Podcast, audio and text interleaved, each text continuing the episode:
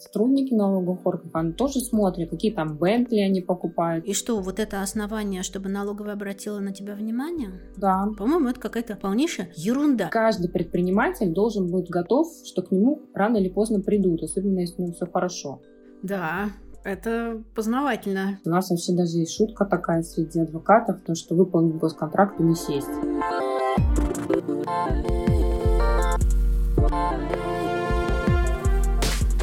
Здравствуйте, дорогие слушатели и слушательницы. Я Наташа Чернова, автор и ведущая подкаста «Взяла и сделала». Сегодня в подкасте мы говорим о том, какие экономические преступления совершают предпринимательницы и предприниматели, и что за это бывает – Повода для этого разговора у меня два. Осенью 2022 года Генпрокуратура опубликовала статистику, по которой женщины в России стали чаще совершать экономические преступления. Сравнили показатели за последние пять лет. Весной 2023 года мы стали свидетелями громких дел против блогеров-миллионников Александр Митрошиный и Валерий Чкалины возбудили уголовные дела из-за неуплаты налогов в особо крупном размере. Я женщина, предпринимательница. У меня свой небольшой креативный бизнес. Я живу в России, плачу налоги. У меня есть юрист, и бухгалтер, которым я очень доверяю. И я хочу понять, насколько опасно вообще быть предпринимательницей в России в 2023 году. Кому из предпринимателей и по какой причине государство проявляет пристальное внимание, с чем связан рост количества экономических преступлений, которые совершают женщины, и какие вообще экономические преступления женщины совершают. Поговорить на эту тему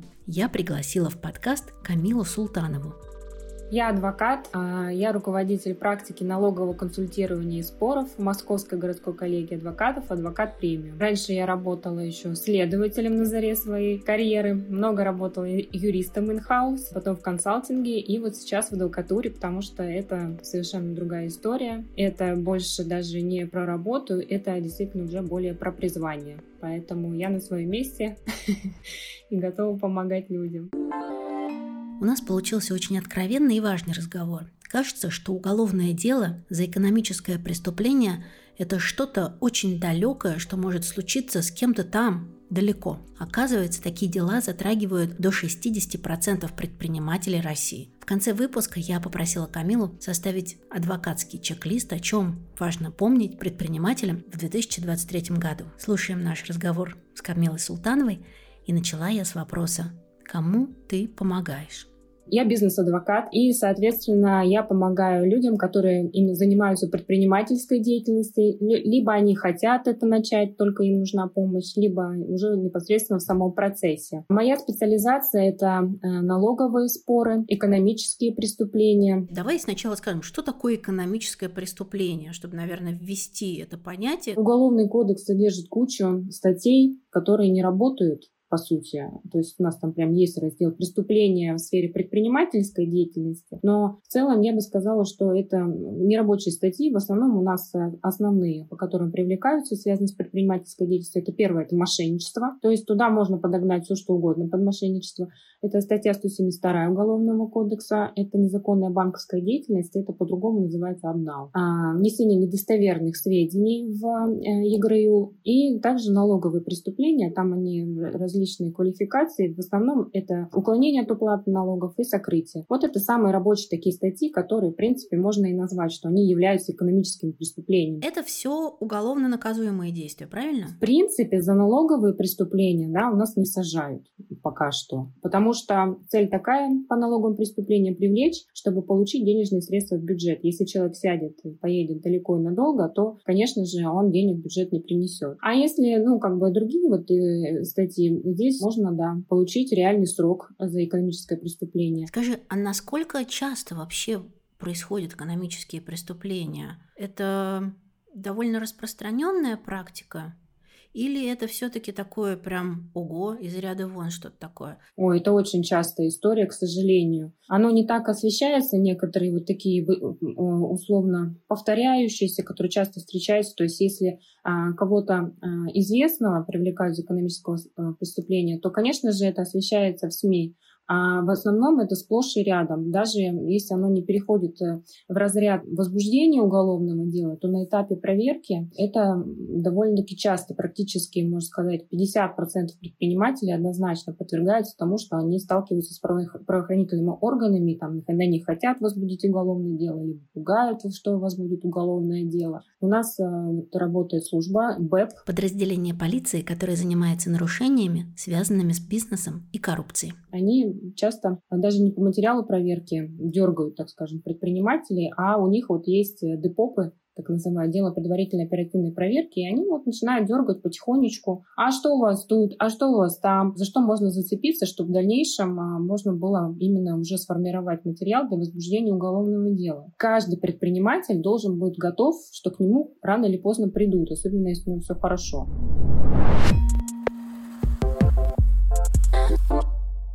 Кто к тебе больше обращается? Чаще обращается, мужчина или женщина? мужчины. Однозначно больше мужчины. Женщины обращаются, но я заметила, что женщины занимаются определенным бизнесом. Это связано в основном с индустрией красоты, поставка препаратов каких-то для вот этой сферы всей косметики, какие-то иные сопутствующие бизнесу услуги, клининг. Женщины занимаются в тех сферах, которые пока что не очень интересны нашему государству, так скажем. Какими вопросами по экономической деятельности или спорными вопросами вообще приходят женщины. Зачем женщине-предпринимательнице адвокат? Я бы сказала, что женщины, вот они более аккуратны в своей деятельности, и они всегда приходят тогда, когда у них появляется намек на какую-то проблему. Они спрашивают, как нам лучше поступить, что нам нужно выстроить, какие документы подготовить, как нам там в той или иной ситуации поступить, если, если она наступит. А мужчины, они приходят, когда у них уже горит одно место, извините за выражение. Они сначала думают, что они совсем справятся, и приходят, когда уже ситуация практически там а, патовая, и нужно нужно ее срочно тушить.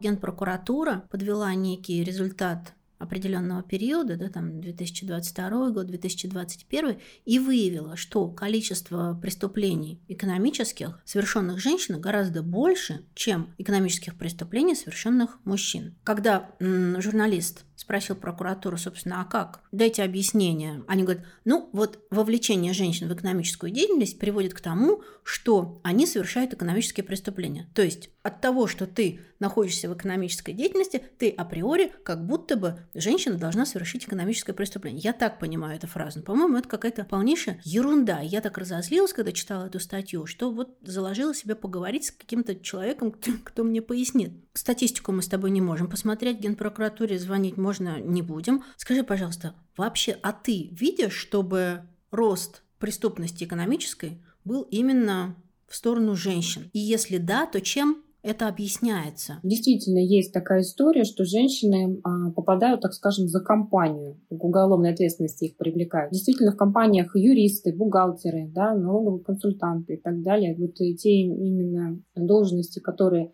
непосредственно связаны а, с уголовными рисками, да, занимают женщины. Но это не означает, что если они приходят работать, да, условно, в банк, что они сразу же там совершают экономические преступления. Просто их всех до кучи, когда начинают прессовать условно бизнес, их до кучи туда тоже включают. У них даже не было умысла на совершение каких-то преступлений, просто потому что они занимают ту или иную должность, их привлекают к уголовной ответственности. При этом а, следует отметить, что большинство женщин делают просто свои должностные обязанности. Они осуществляют свою трудовую функцию. Им, условно, если сказал представитель правления банка сделать там то-то, то-то, она, конечно же, она берет и делает. Она не, не вникает, что это э, какая-то там, положим, схема, назовем это так. И я вот тоже посмотрела эту статью, там э, говорится о преступных сообществах. Это сейчас очень часто возбуждаемая статья. Статья 210 очень любят ее применять в таких э, э, громких, крупных делах, когда берут, вот, привлекают к ответственности особенно банки и крупные какие-то предприятия. Значит, соответственно, они все, всю верхушку, все управление этой компании там, или банка, что они специально объединились, создали бизнес для того, чтобы воровать деньги. И туда вот включаются, как кого я ранее перечисляла, что это обязательно правление бухгалтера. Если это банк, то это кредитный комитет, который выдает кредиты, потому что в основном если это банки, то деньги они забирают за счет выдачи неблагонадежным э, заемщикам кредитов, и потом через какие-то компании эти денежные средства утекают на, на сторону. И вот эти преступные сообщества, они просто, если это расследует э, какой-то э, глав, следственный департамент, они не могут простые дела расследовать. Им нужно создать вот ауру злодейства вокруг предпринимателей, и обязательно им вменяют всем преступные сообщества. По 16, по 17, по 19 лет людям дают, которые, в принципе, там, не, не убийцы. У нас за убийство дают там меньше. И это очень трудно доказуемо, а, что его не было. То есть, в принципе, э, если люди объединились вместе работать, значит, они уже преступное, преступное сообщество. Получается, что даже если создана компания, и мы начали заниматься какой-то деятельностью, нам симпатичной, нам это нравится, и вдруг в какой-то момент мы совершаем какие-то косяки или в налогах, или в отчетности, или еще каких-то уголовно наказуемых таких аспектах, моментах мы легко можем попасть под сообщество только потому, что мы собрались все в одной комнате. Примерно так, но тут все зависит от суммы. Преступное сообщество меняет тогда, когда большая сумма украденного условно. Скажи, пожалуйста, а у тебя есть история, связанная с экономическими преступлениями, и, может быть, чем-то ты можешь таким поделиться. Ну, если в этих историях фигурируют женщины, то мне, конечно, интересна история, какие роли они выполняли. Да, э, к сожалению, вот имеются такие истории, и многие кейсы длятся очень долго, годами, потому что трудно доказуемы некоторые вещи, и следствие пытается, пытается что-то туда засунуть, какие-то доказательства а мы бьемся, и, соответственно, вот это все долго тянется. Сейчас у нас есть дело по 160 это э, тоже хищение, э, присвоение или растрат, растрата веренного имущества. То есть у нас там женщина, которая занимала должность председателя кредитного комитета. И она, соответственно, там происходила двухфакторная проверка заемщиков, э, то есть служба безопасности и система андеррайтинга. И, соответственно, когда вот эти этапы были пройдены, ей попадали на подпись договора, она, конечно же, визировала, потому что ей уже ранее согласовали выдачу кредитов юридическим и физическим лицам, и, соответственно, она просто делала свою работу. Впоследствии оказалось, что какие-то денежные средства выводились из банка с помощью вот этих неблагонадежных заемщиков, что эти заемщики были якобы или действительно созданы для вывода денежных средств бенефициаров этого банка. И, соответственно, она вместе с бенефициаром, с правлением, совсем как э, руководитель кредитного комитета привлечена э, к уголовной ответственности. Ну, сейчас пока что на стадии обвинения. И самое, что интересное, все бенефициары и правления, они дали признательные показания, их отпустили на подписку они сидят спокойно и ждут, э, когда там какое-то дальше развитие будет. А она не признает, потому что она говорит прямо, а я э, выполняла свои служебные обязанности. И боремся дальше, боремся. И я вот пришла недавно на прием э, к замначальника ГСУ, нашего московского, я говорю, ну вот как вот так вот, беспредел такой, давайте что-то делать. Ну, незаконно привлекают к уголовной ответственности. А он мне говорит, если привлекать, значит, дело. А, и мы сейчас хотя бы просим вот, э, изменить ей домашний арест на подписку, потому что она беременна, и у нее малолетний ребенок, который ходит в садик, и она сидит дома с браслетом и не может не работать, ни даже ребенка в садик сводить, и не без разрешения следователя не сходить к врачу, потому что она беременна. Просто вот идет такое конкретное давление на нее. Вот такой вот кейс есть. Камил, а какие перспективы э, для этой женщины? То есть э, это может продолжаться, я так поняла тебя очень долго. Ну, мы надеемся, что все-таки э, нам тут на руку беременности ее. Все-таки мы сейчас, я думаю, добьемся, что мы уйдем на подписку, но, скорее всего, ее осудят, и за счет того, что у нее есть малолетние дети, ну, на тот момент, я думаю, уже родится ребеночек, э, ей просто дадут условно. Бабушка сидела в тюрьме в конце 60-х за экономическое преступление. Она была директором продуктового магазина. Детали теряются в пересказах. Эту историю редко вспоминали за праздничным столом. Чаще обсуждали шепотом на кухне. Есть темы, на которые сложно, но нужно говорить. Сегодня я хочу рассказать про важный проект – подкаст «Женский срок». Это подкаст о женском заключении в России и о том, что происходит с женщиной, когда она остается один на один с государством. Четыре года назад Саша Граф запустила проект «Женский срок», чтобы накапливать информацию о женском заключении в современной России. Из этого проекта вырос подкаст. Команда проекта занимается помощью женщинам в заключении, сотрудничает с организациями, которые им помогают, ведут переписки, собирают гуманитарную помощь, берут интервью и пишут тексты. Сейчас идет второй сезон подкаста «Женский срок». 11 апреля выходит эпизод о ВИЧ-положительных женщинах в заключении. В этом выпуске будет о том, как приходится бороться с системой, которая нарушает права ВИЧ-положительных женщин. Авторки подкаста расскажут, насколько распространен ВИЧ среди заключенных и почему система исполнения наказаний не справляется с такой нагрузкой. О своем опыте говорят бывшие заключенные, судьба которых сложилась по-разному, и те, кто им помогал выбраться из заключения живыми. Прислушивайтесь и поддерживайте подкаст «Женский срок».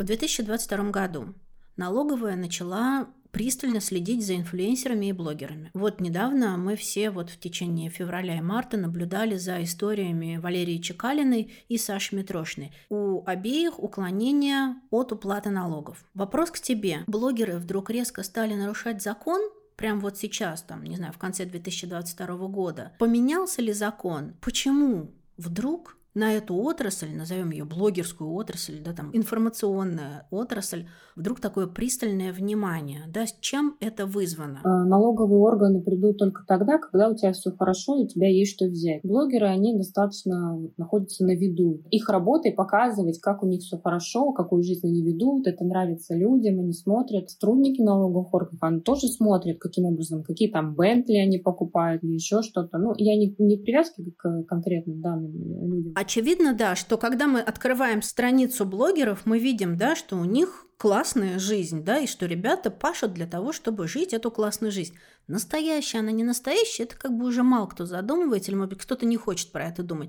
Но видимость, да, она классная, особенно когда люди пишут, да, как Саша Митрошина недавно сказала, да я неприлично богата. И что, вот это основание, чтобы налоговая обратила на тебя внимание? Да, это основание, потому что, значит, у тебя есть что взять и получить деньги в бюджет. Основная задача налоговых органов – это получение денежных средств в бюджет. Сейчас ни, ни для кого не секрет, что у нас идет э, СВО, и туда требуются огромные деньги, и, соответственно, не только блогеров трясут, мы просто это видим больше, то, что вот трясут блогеров, э, чтобы они закрывали денежные средства в бюджет, а так трясут каждого предпринимателя, у которого более-менее там какой-то есть доход.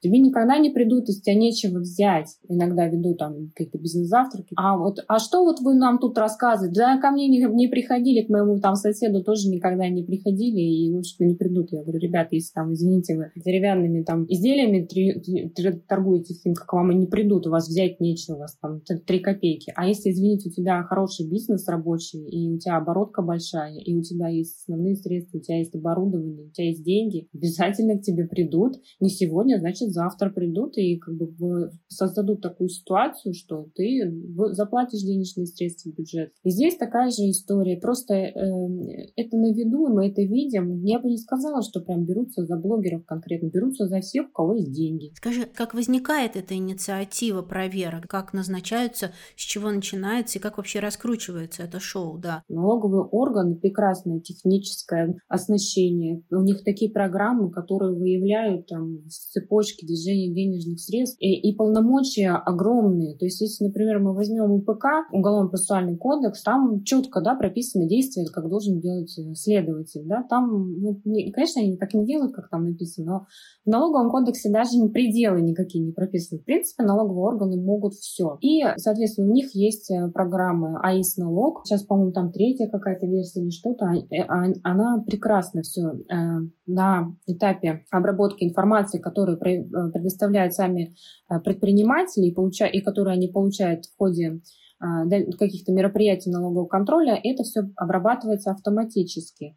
И э, компания на этапе своей жизни, она зарабатывает определенные баллы. В общем, есть три вида компаний в зависимости от классификации вот этой системы. Это выгодоприобретатели, это технические звенья и потенциальные выгодоприобретатели. То есть это у нас э, в зависимости от баллов э, как бы, в жизнедеятельности компании, э, компания попадает в тот или иной список. Никому, ни для кого не секрет, что компании там многие используют и технические звенья, ну, так называемые помойки различные и так далее. Вот к этим компаниям точно никогда не придут, у них взять нечего, они там поработали три года, все, их слили куда-нибудь в регион, оно там умирает. А вот, вот эти два звена выгодоприобретатель и потенциальный выгодоприобретатель, вот это уже рабочие, конкретные, хорошие компании. Если у тебя есть э, сотрудники, есть э, основные средства, у тебя есть э, обороты, ты там заключаешь какие-то госконтракты, это все идет плюс баллы. Соответственно, ты набираешь больше баллов, ты попадаешь в раздел выгодоприобретателей. Дальше там можно посмотреть звенья, например, по уплате НДС. Если куда-то НДС провалился, где-то разрывы там или что-то, они считают, что это ты создал эту схему для того, чтобы вот уменьшить налогооблагаемую, вот налогооблагаемую базу для получения необоснованной налоговой выгоды, ты выгодоприобретатель. Именно налоговые проверки в отношении лиц, они производятся на основании вот этого реестра выгодоприобретателей и, соответственно, проходит э, предпроверочный анализ.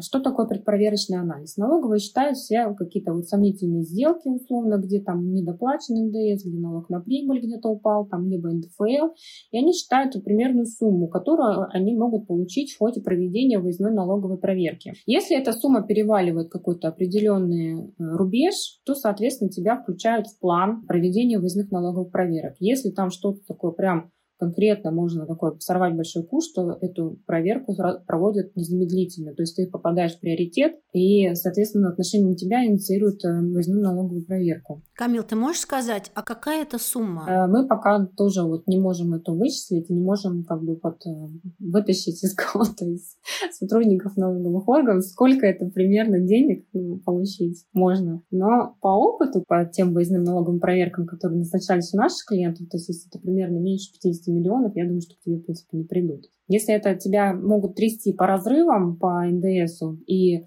вызывать постоянно налоговую и говорить, вот, у вас здесь разрывы, вы используете какие-то схемы непонятные, там доплатите денежные средства в бюджет, и мы как бы от вас отстанем. Вот они будут вот такие вот, э, это называется побуждение, то есть они прямо говорят, что мы побуждаем к уплате налогов в бюджет. При этом налоговый кодекс не содержит такого, да, мероприятия побуждения. То есть они к тебе просто будут э, присылать требования без конца, пришлите требования по этому контрагенту, по твоим контрагентам начнут рассылать. Это, кстати, очень такой серьезный репутационный риск, потому что у нас одна клиентка есть, она занимается рекламным больше, да, услугами. Вызвали ее контрагента, для которого она оказывала услуги, и, соответственно, сказали, вы знаете, что вот, вот ваша вот, вот эта вот э, девушка, она вот использует какие-то недобросовестные схемы, а она, в принципе, вообще там ну, как бы и, и ни при чем ничего не сделала для того, чтобы ее называли получателем необоснованной налоговой выгоды. И после этого вот этот контрагент, э, он, поскольку он дорожит своей репутацией, позиции и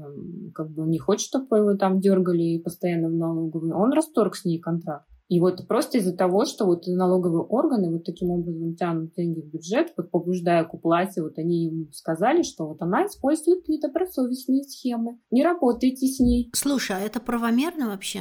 Вот так, э, такие беседы вести с контрагентами? Это в правовом поле? Ну, в правовом, а что у них же система, как бы они показывают, вот смотрите, эта система у нас, эта СК выявила, что вот у нее там разрывы. Вот, значит, она использует, ну, по идее, это же никак не доказано, у нас же пока ты не доказан, не привлечен к уголовной ответственности, не виновен. Ну, вот такая история есть однозначно. И еще э, другая история есть, то, что тебя могут вызывать, дергать, заплатите деньги в бюджет, вот у вас там контрагент какой-то кривой косой, заплатите за него и от вас отстанут. Будут дергать, пока ты что-нибудь не уплатишь в бюджет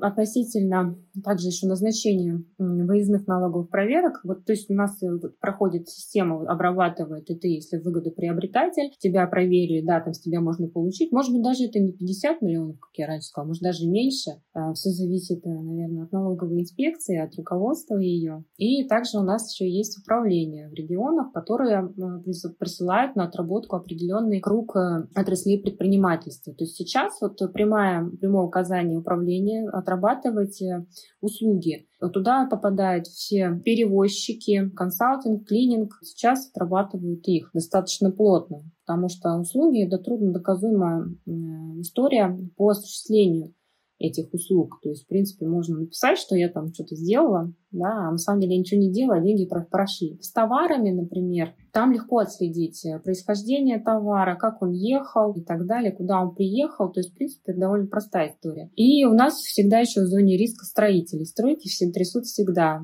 В нем крутятся большие обороты, большие деньги. Туда большой, и туда и товары, строительные материалы поставляются, и рабочая сила там, строительные работы. Там часто привлекают физиков, которые просто работают на стройке без официального трудоустройства. То есть вот именно здесь такой комплекс, все, все и сразу. Особенно если вы работаете с госконтрактами. У нас вообще даже есть шутка такая среди адвокатов, то, что выполнить госконтракты не сесть. Да, это познавательно. Я не думала, что это будет так познавательно. Кто-то еще, не знаю, фермы, рестораны. Кому сейчас еще присматривают? Сетевые истории всегда интересные, потому что там а, нарисовывается, а, есть такое понятие дробленка. Ты делаешь несколько компаний, которые находятся на спецрежимах налоговых, это упрощенная система налогообложения в частности. И, соответственно, если ты делаешь много юридических лиц, они все находятся на упрощенке, соответственно, ты можешь, ну, это государство так думает, э, уклоняться от уплаты налогов путем создания вот этой э, дробленки, ты дробишь бизнес на много-много юридических лиц, чтобы ты не платил НДС и налог на прибыль. То есть вот эта история а, с ресторанами, вот особенности я думаю, что достаточно известная. И также все франчайзинговые магазины и вообще франчайзинг тоже он подвержен. Раньше предприниматели, я хорошо помню, 90-е, это такие мошенники, которые перепродавали там что-то у метро. А теперь предприниматели это такие супермены, которые меняют мир, создают новые рабочие места, меняют отрасли, инициируют то, чего государство не могло инициировать. И в целом, да, я себя там отношу к креативным предпринимателям, маленьким таким, но тем не менее. И наблюдаю, как ребята там очень-очень последовательно выполняют изменения в разных отраслях. Это классно. Но Получается ли, что предпринимательство имеет такое, ну, с одной стороны, ты такой супермен, а с другой стороны, ты ходишь под Богом, и к тебе все время вот такое пристальное внимание. Это особенность для нашей страны, это особенность для сегодняшнего времени, или так было, или так будет всегда? Ну, я бы сказала, что прям опасно, что там ты ходишь, боишься, а, но риск э, того, что к тебе придут и скажут, поделись немножко с государством, это, конечно, существует. И я просто восхищаюсь и преклоняюсь перед теми предпринимателями, которые адаптируются под эти все истории и все равно как бы берут и делают свое дело, несмотря ни на что. Я думаю, что вот история с этим э, пристальным вниманием к бизнесу пошла, наверное, со времен ковида. Там э, ввели мораторий на проведение выездных налоговых проверок на определенный период. Но что сделали налоговый орган? Деньги-то нужны, все равно начали трясти прошлые прошлые периоды. И вот как начали трясти с того момента, так вот до сих пор не закончили. Сейчас как-то особо серьезно взялись за все это. И вот действительно сейчас очень тяжело вести бизнес, но все-таки что-то, какие-то поблажки есть небольшие. Я думаю, что правительство видит, что бизнес несколько задыхается сейчас и вводит какие-то все-таки, ну вы работаете, работаете сейчас, ну там попозже к вам придем, вы сейчас немножечко это вздохните, а потом опять по-новому. То есть, ну, есть вот такая какая-то цикличность, чуть-чуть полегче, чуть потяжелее, и вот так по кругу. Будут ли еще закручивать гайки, как думаешь, для предпринимателей? Мне кажется, сейчас мы на этапе послабления некоторого, потому что вот буквально вчера с коллегой были в суде, по а, привлечению к уголовной ответственности. У нас там уголовное дело уже в суде по уклонению от уплаты налогов. Там дело вообще мухоморное 2016 года. И просто вот тоже не могли ни, ни на чем загнать это дело в суд. И все-таки загнали. И получилось так, что у нас там а, ущерб свыше 45 миллионов. И, соответственно, это уже было тяжким преступлением. За него ответственность была до 6 лет а, лишения свободы. И, соответственно, категории тяжких преступлений, они по сроку давности прекращаются в течение течение, после истечения 10 лет. И вот 29 марта вступили поправки о том, что эта категория преступления изменили наказание, стало 5 лет, и, соответственно, из тяжкого преступления стало средней тяжести. И а, срок привлечения к уголовной ответственности 6 лет. У нас уже 7 вчера прошло, и мы вчера прекратили дело в суде в связи, в связи с истечением сроков давности, а вот именно по уклонению от уплаты налогов. Вот это очень хорошая история, потому что многие налоговые преступления, они тянутся вот еще 16-17 годов, и сейчас можно будет вот эти хотя бы, не, ты там не докажешь, виновен ты там не виновен, но хотя бы вот то, что ты прекратишь уголовное преследование на основании того, что истек срок привлечения к уголовной ответственности. Вот это из новенького, что у нас теперь есть. Если посмотреть на сегодняшний день и сравнить с тем, что было в прошлом году, позапрошлом, что поменялось в законах, правилах для предпринимателей, о чем нужно знать, чего нужно, может быть, опасаться? Да, в принципе, ничего не поменялось. Я вот э, как бы не вижу такого, что глобально какие-то изменения произошли. В принципе, все, все то же самое, все те же самые истории, что были раньше, то, то и есть. То есть единственное, что хочется сказать э, относительно бумажного НДС. Бумажный НДС – это НДС только на бумаге, а фактически товары покупателю не отгружают, услуги не оказывают, покупатель не оплачивает товар и не планирует это делать. Все используют до сих пор еще там, с лохматых годов бумажный НДС, и его надо прекратить использовать, потому что это читается на раз. Я уже вот говорила про систему СК НДС, которая вот этот бумажный НДС, она его сразу же выявляет, и вас будут дергать, если вы такие э, как бы, схемы используете. И также по обналичиванию денежных средств отрабатывают прекрасно эти истории, деньги прослеживаются чуть ли не до физика, который эти денежные средства в банкомате снял, чтобы кому-то отдать. То есть это такая история очень явная. И э, нужно сейчас обращать внимание на персональные данные, то есть э, именно порядок хранения, сбора персональных данных. Там, конечно, уголовной ответственности вас не привлекут, но по административке подергают, там штрафы могут быть большие. Это вот э, особенно касаемо э, интернет-магазинов, где именно идет сбор и хранение персональных данных, то есть ты условно зарегистрировался как пользователь, ты внес свое имя, телефон, там,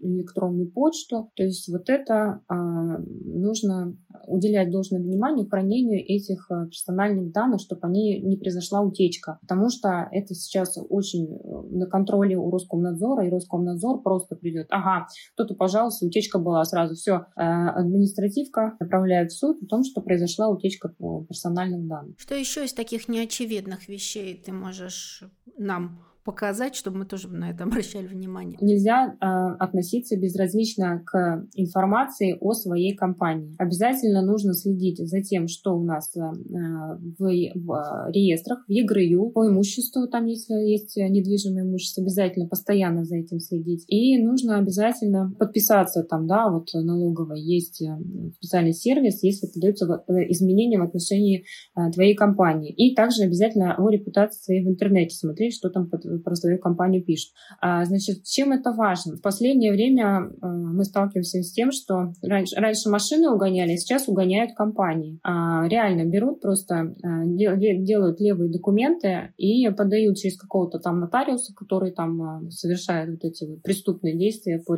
по передаче на регистрацию, и, соответственно, просто меняют генерального директора, и, вот, и, и компания утекает, так скажем, просто к другому лицу. Это делают в двух случаях. Завладеть имуществом компании, которое есть, вывести денежные средства. То есть они поменяли генерального директора, пошли, оформили новую банковскую карточку, новый доступ к банк-клиенту, просто получили доступ к банковскому счету и угнали денежные средства со счета. Это раз. Первая история. Похитить деньги. Вторая история. Они продают бумажный НДС от вашей компании. То есть у вас компания обладает определенной репутацией, да, у вас рабочая контора. Они берут и просто левые счета фактур от вас, вот от этого нового генерального директора лепят и продают бумажный НДС. Какая выгода э, от продажи бумажного НДС? Ну, тот, кто его продает, они же за деньги его продают. То есть процент какой-то, например, они продали там на 10 миллионов, да, счетов фактуры, они там получили условно 2. Получают быстро деньги, деньги собрали, все и в туман следующую контору берут. А у тебя потом получается, что у тебя генеральный директор, не ты там, да, условно сидишь. У тебя вопросы от налоговой, а ты вот что это вы тут за сделки заключали? Там, давайте-ка уплатите денежные средства в бюджет. И ты сидишь такой, ты не понимаешь, как это вообще произошло.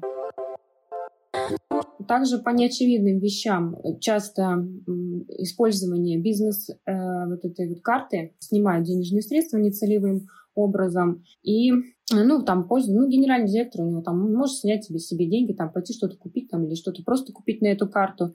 И часто это бывают большие суммы. Ну, то есть в зависимости также от э, уровня компании, сумма на бизнес-карте соответствующая. Что делает налоговая? Они просто берут и начисляют это в доход э, генеральному директору или там, ну, или другому лицу, кто эти денежные средства снял, и просят заплатить денежные средства в бюджет, НДФЛ, страховые взносы. А потом направляют материалы в БЭП о том, что произошло незаконное обналичивание денежных средств и несоблюдение требований безопасности, и также еще близко к этому это некачественное оказание услуг, если там повлекло причинения какого-либо вреда здоровью. По первому, это все производственные компании, подвержены тому, что должно быть обязательно соблюдение техники безопасности. Если кто-то, не дай бог, умрет или получит тяжкий вред, то обязательно привлекут руководство и тех, кто отвечал за безопасность на этом производстве. За это очень тоже серьезное наказание, и э, это достаточно, к сожалению, часто бывает о том, что какие-то происходят несчастные случаи на производстве, и вот привлекают к уголовной ответственности. Второе, то, что некачественное оказание э, услуг.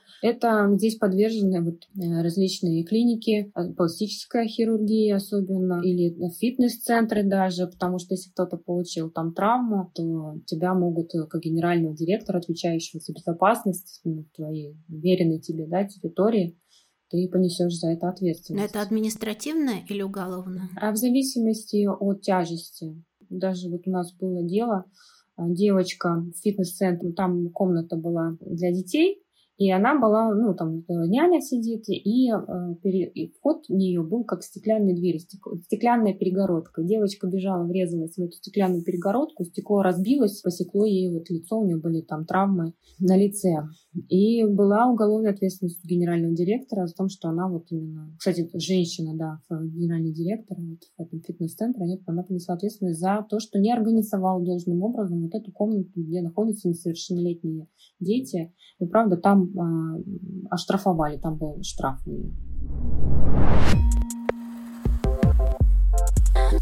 А теперь чек-лист. О чем важно помнить предпринимателям в 2023 году? Да, я хотела бы дать такой чек-лист, определенные советы и лайфхаки, которые нужно постоянно вот использовать а, в своей работе. Значит, в первую очередь, вот как чистить зубы, вот также должна быть гигиена определенного рода в бизнесе.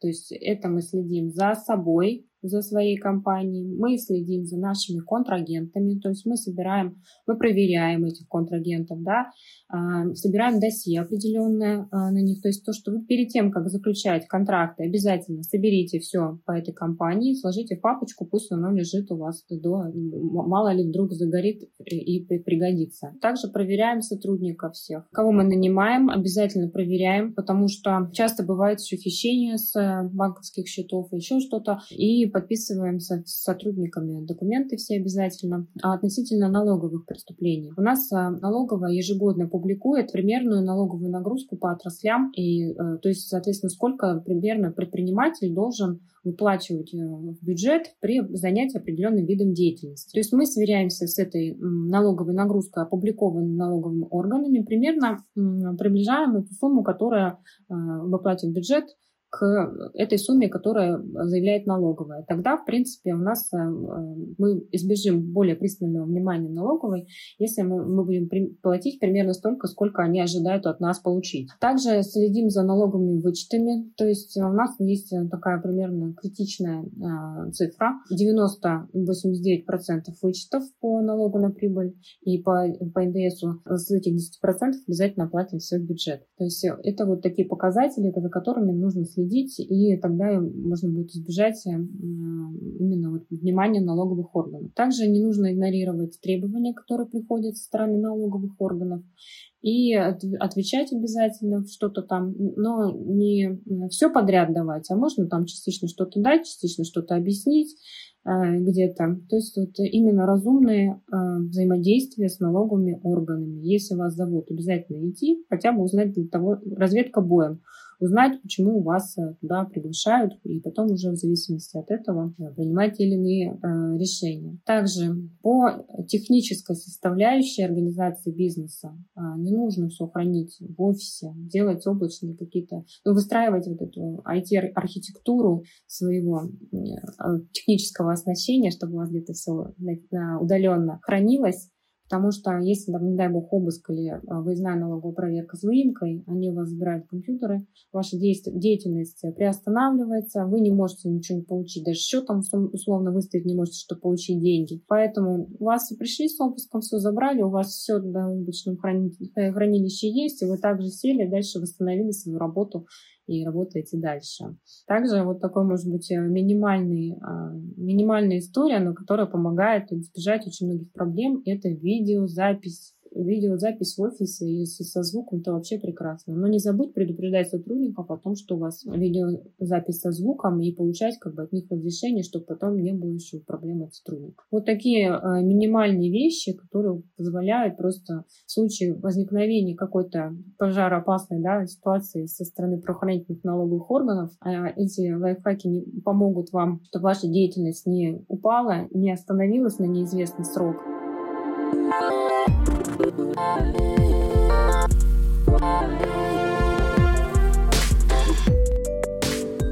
Недавно я разговаривала с подругой-журналисткой. Мы обсуждали проект по продвижению одного классного предпринимателя из регионов. Мое бюро помогает ему выстраивать деловую репутацию. Делаем заметки, интервью, истории про бизнес и про самого предпринимателя. И подруга вдруг спросила, а может сейчас не время громкого пиара, а время тихонько работать? Вдруг мы ему оказываем какую-то такую медвежью услугу своими рассказами о нем? И вообще, имеет ли смысл заявлять о себе громко, пока живешь и работаешь в России, чтобы однажды привлечь внимание налоговой, не знаю, но мысль закралась такая – держаться ниже радаров. Спасибо, что послушали этот выпуск подкаста.